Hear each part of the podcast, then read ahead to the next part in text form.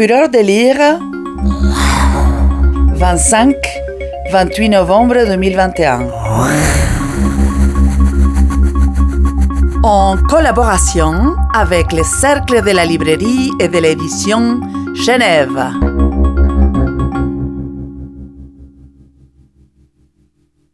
À la tour de la Baconnière, à Boudry, près de Neuchâtel, on fumait le lard. Cette tour, destinée à devenir un château, jamais construit faute de moyens, a donné son nom à la maison d'édition, les éditions à la Baconnière, en 1927. De son histoire spectaculaire par moments, sans ressources financières par d'autres, on retiendra ses publications d'auteurs français, Aragon, Supervielle et Luard, entre autres, dans la collection des Cahiers du Rhône pendant la Deuxième Guerre mondiale, grâce à l'entremise d'Albert Béguin. On retiendra aussi l'importance de la Baconnière dans l'histoire intellectuelle suisse romande et sa diversité de publications, puisqu'il s'y publie des essais, fictions, beaux livres et même des livres pour la jeunesse. Et aujourd'hui, plus de 90 ans après sa fondation, qu'est devenue la Baconnière Être une maison d'édition indépendante romande aujourd'hui, c'est toujours naviguer sur différents cours d'eau et embarquer différentes perceptions du monde, mais c'est publier autant des auteurs suisses romans que des traductions d'auteurs européens. Notre maison d'édition, et ça c'est très important pour nous et j'y insiste, n'existe que par les auteurs qu'elle publie. Le catalogue que nous constituons n'est pas une œuvre, mais un lieu d'accueil et de promotion. Il s'agit bien d'une maison qui ne devient foyer que grâce aux auteurs qui la fréquentent. Après une petite dizaine d'années depuis la reprise de la Baconnière, on voit cependant évidemment des lignes d'intérêt se dessiner. Et je vais vous en présenter deux, qui sont sans doute les plus importantes pour nous. La première, c'est la question simple et essentielle de où aller. Rester ou partir? Rester chez soi, dans sa culture, dans sa langue, et du coup, quelle est cette culture? Ou partir et se confronter à l'altérité, au voyage, à l'émigration, ou au pire, à l'exil? Les réponses dans notre catalogue, vous imaginez bien, sont très différentes, mais je vais vous donner deux exemples. D'abord, Karel Čapek, qui est un auteur tchèque du XXe siècle, parmi les plus connus, et qui a une œuvre extrêmement riche, qui a beaucoup travaillé dès les années 1920 sur la question de la suprématie de l'homme sur le monde. Karel Čapek il travaillait pour euh, gagner sa vie dans un journal euh, tchèque qui s'appelait le Lidové Noviny et il était envoyé dans toute l'Europe en qualité de reporter. C'est les textes qu'il écrivait à, propos de ces différents pays qu'il visitait sont drôles, pleins de verve et de vie. Et ils sont publiés, ils ont été rassemblés en recueil et ils sont publiés en français désormais sous les différents titres de lettres de, lettres d'Italie, lettres d'Angleterre, lettres du Nord. Ce qui ressort de ces textes, ils sont particulièrement touchants parce qu'ils sont pleins de mauvaise foi. Et euh, cette mauvaise foi s'appuie sur le fait que Čapek compare systématiquement les pays visités à la Tchécoslovaquie. Et euh, évidemment à ce qu'il en aime, à ce qu'il connaît, et il fustige tout ce qui s'en éloigne trop. Le deuxième exemple est complètement différent cette question, évidemment, de partir ou, rester, euh, cette question de, l'émigration, c'est euh, le russe Sergei Dovlatov, dont nous publions toute l'œuvre. Sergei Dovlatov est un dissident russe, émigré à New York en 1979, et il ne parlera dans ses livres qui sont tous remarquables, ils sont précis, drôles, c'est un des hum, grands conteurs de la période soviétique.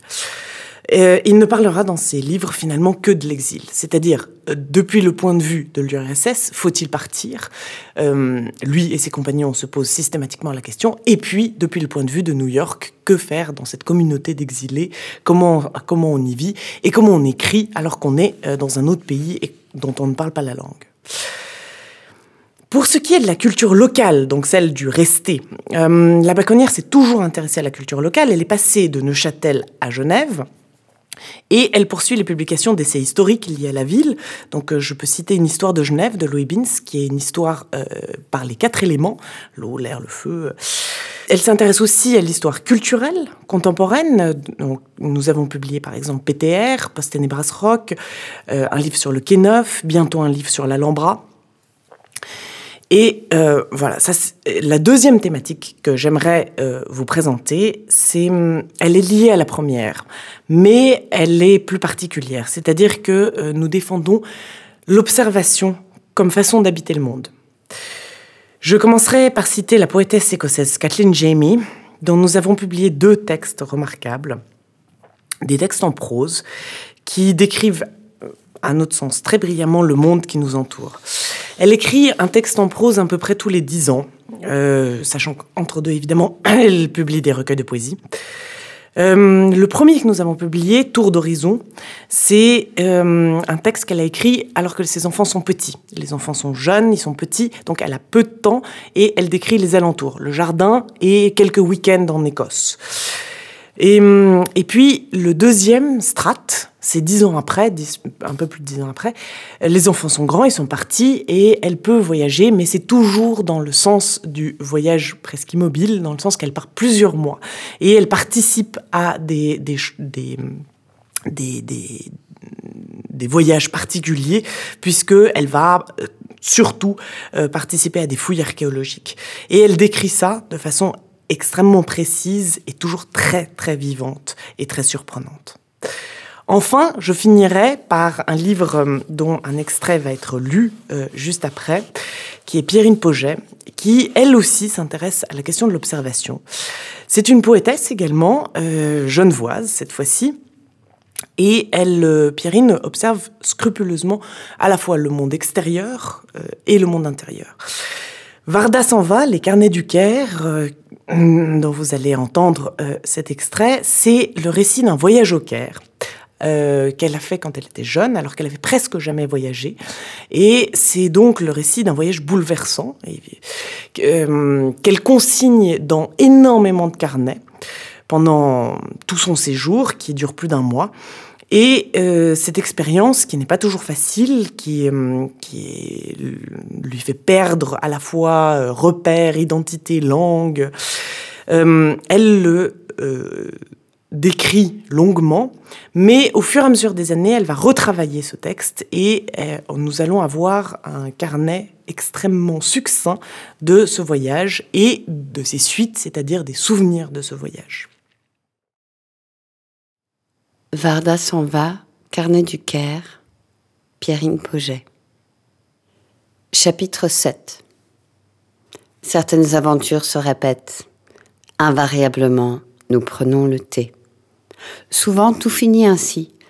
Au moment de partir, de refuser un baiser, une photo, un achat, on se met en colère contre moi, on déplore ma méfiance, la façon dont j'enfonce par mon attitude l'amitié, l'hospitalité et l'honneur qu'on veut me faire.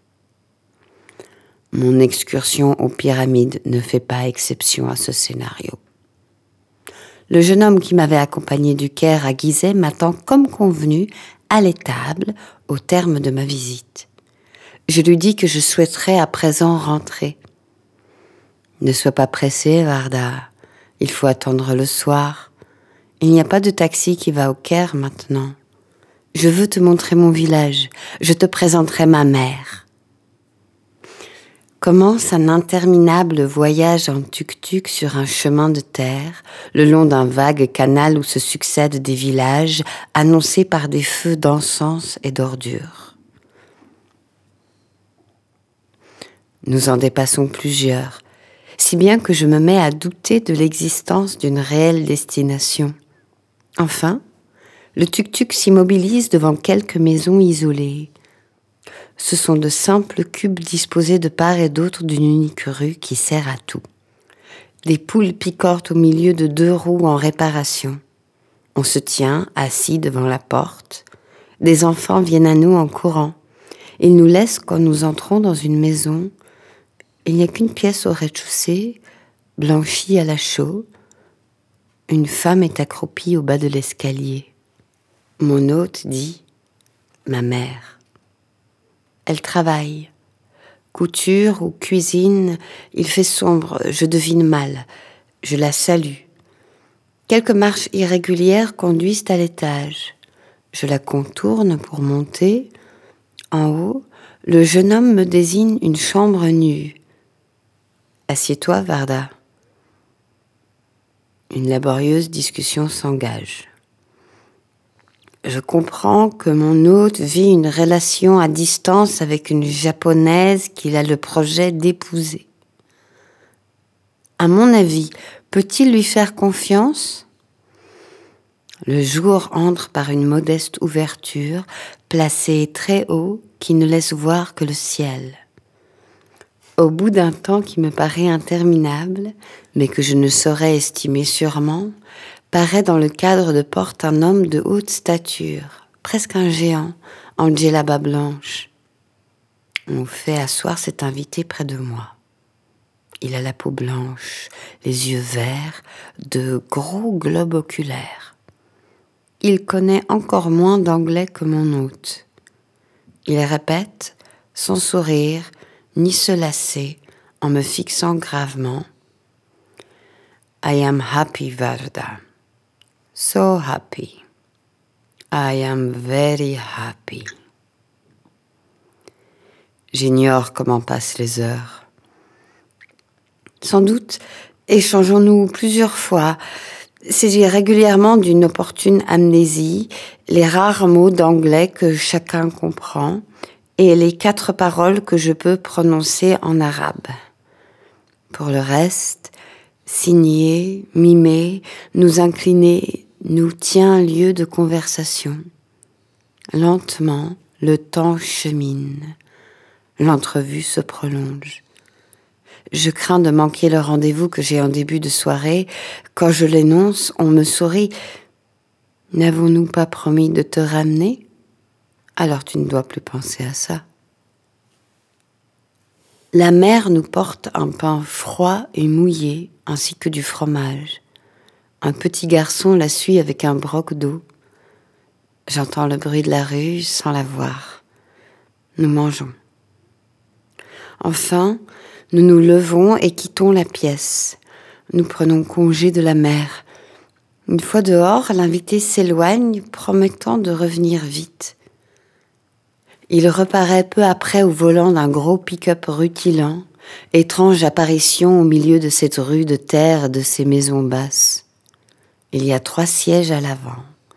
On me désigne celui du milieu. Nous démarrons.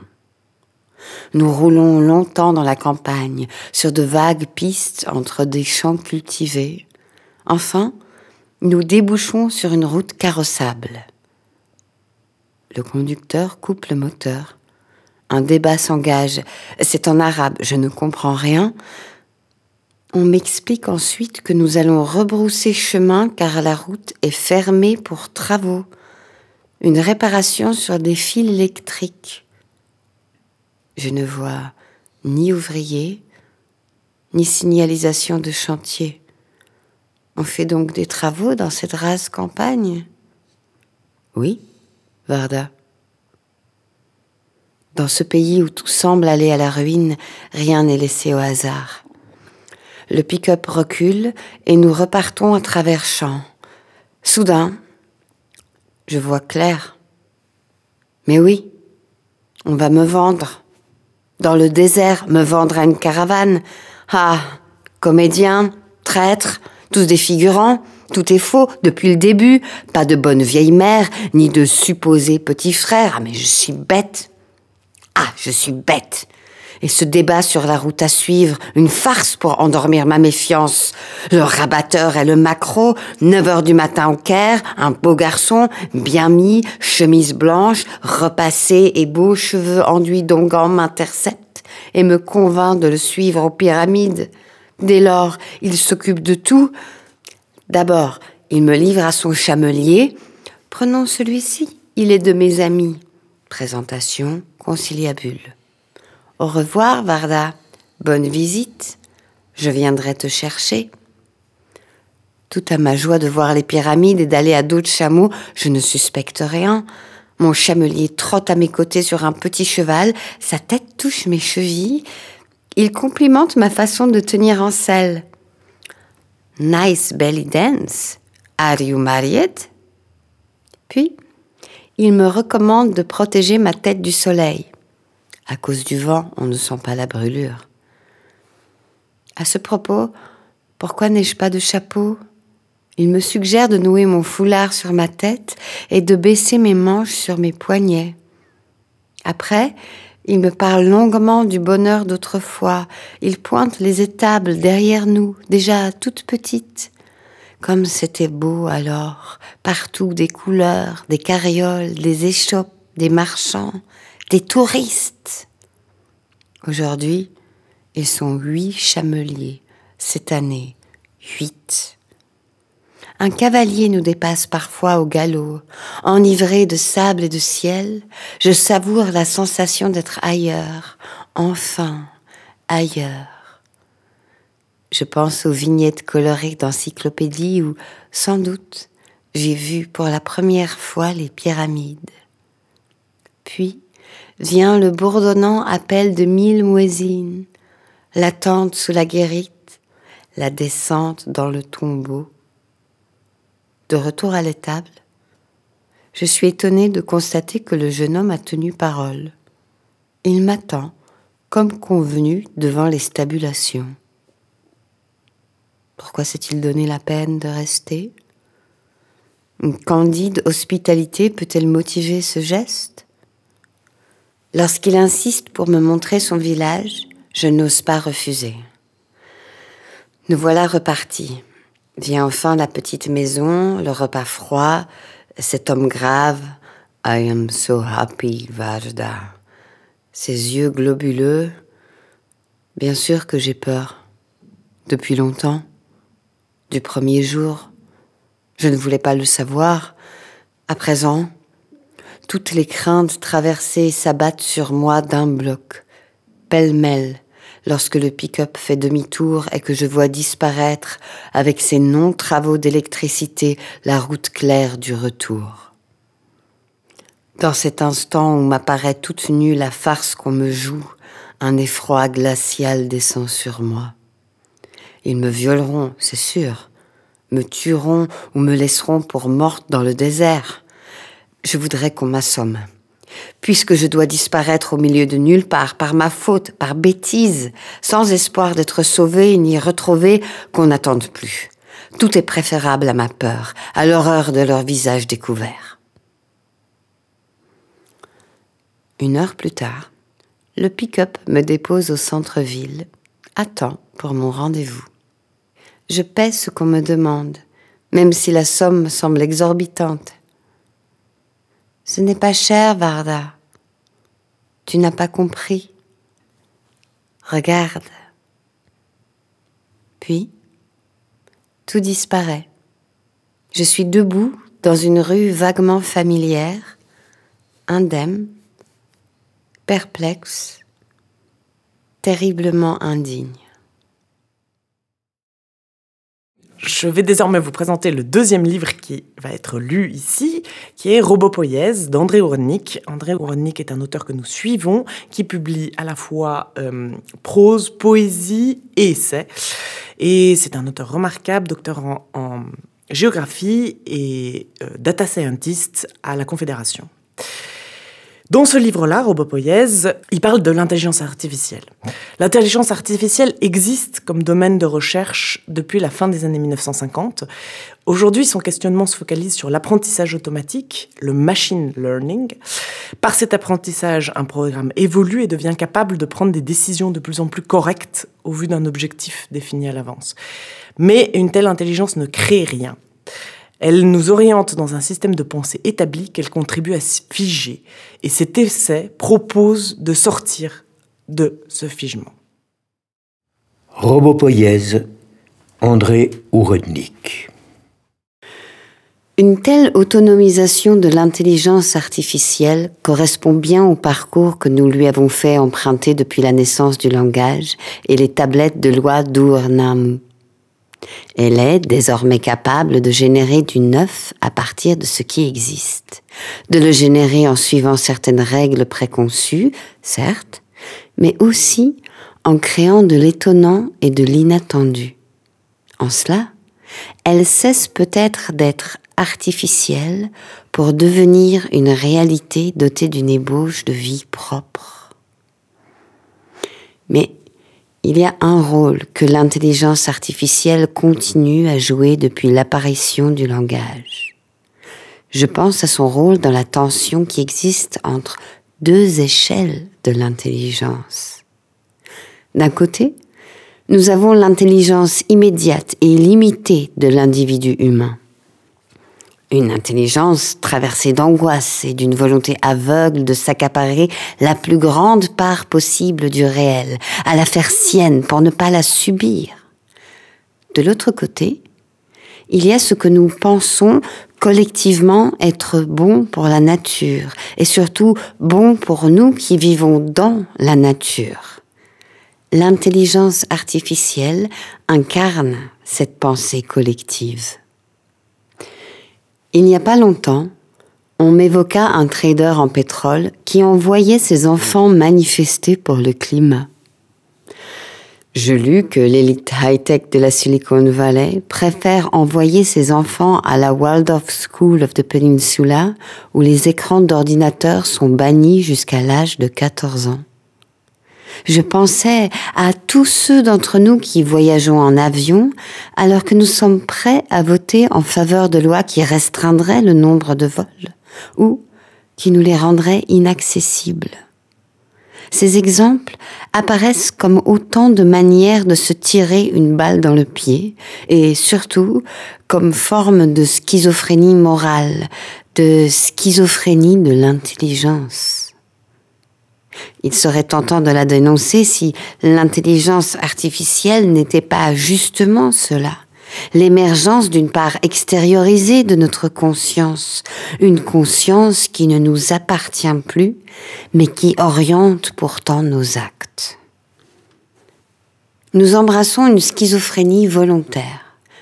D'un côté, nous gardons notre intelligence personnelle, souvent égoïste et mesquine, de l'autre, nous créons des systèmes de lois, des structures spatiales artificielles que nous construisons tous ensemble et qui nous forcent à agir autrement.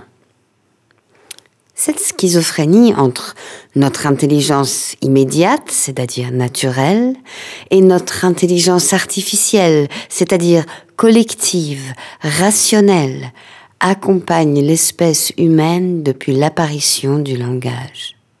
Elle correspond même exactement à notre manière d'éduquer nos enfants.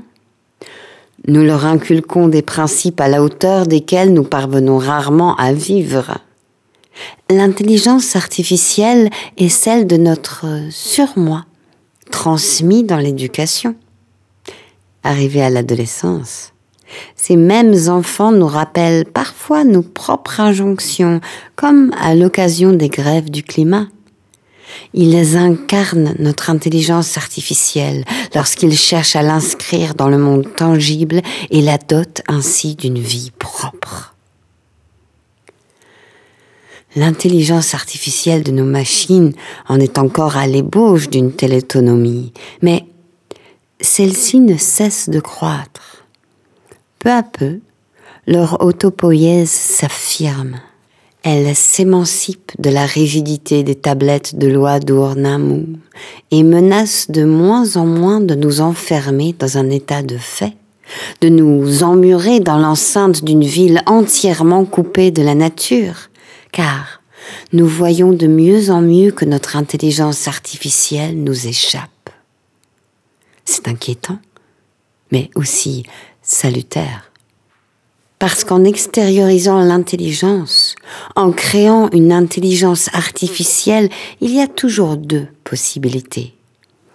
L'intelligence artificielle peut devenir l'apothéose d'une volonté de maîtrise de la nature, ou alors devenir une ouverture volontaire sur le non maîtrisable. Par apothéose d'une volonté de maîtrise, J'entends par exemple la surveillance des individus par l'intermédiaire de la reconnaissance des visages et des expressions faciales. L'invention par un parti unique en Asie de l'Est de distribuer des points de mérite social par la machine interposée, etc.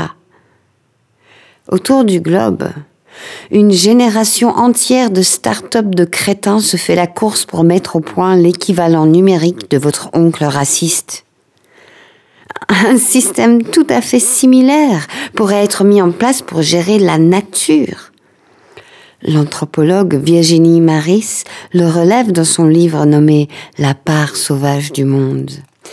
Elle nous dit que l'écologie contemporaine et la science de l'Anthropocène visent à faire de la planète un immense système entièrement déterminé par une association de deux types d'acteurs.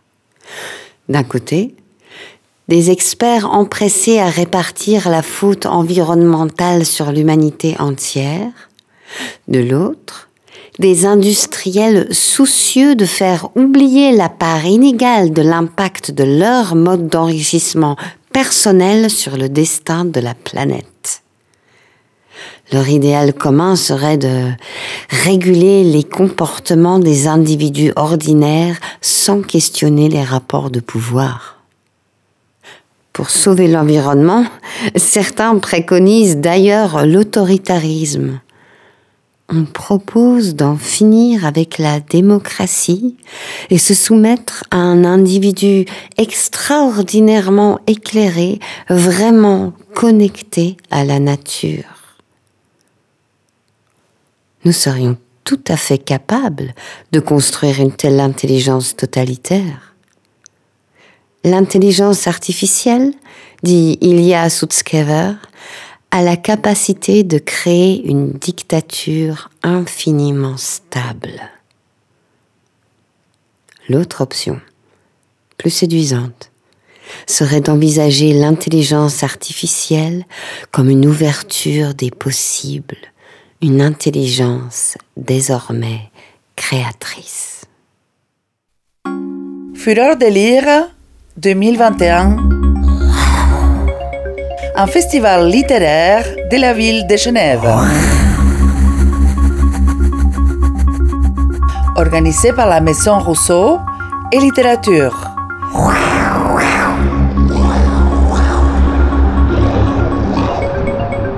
25-28 novembre 2021.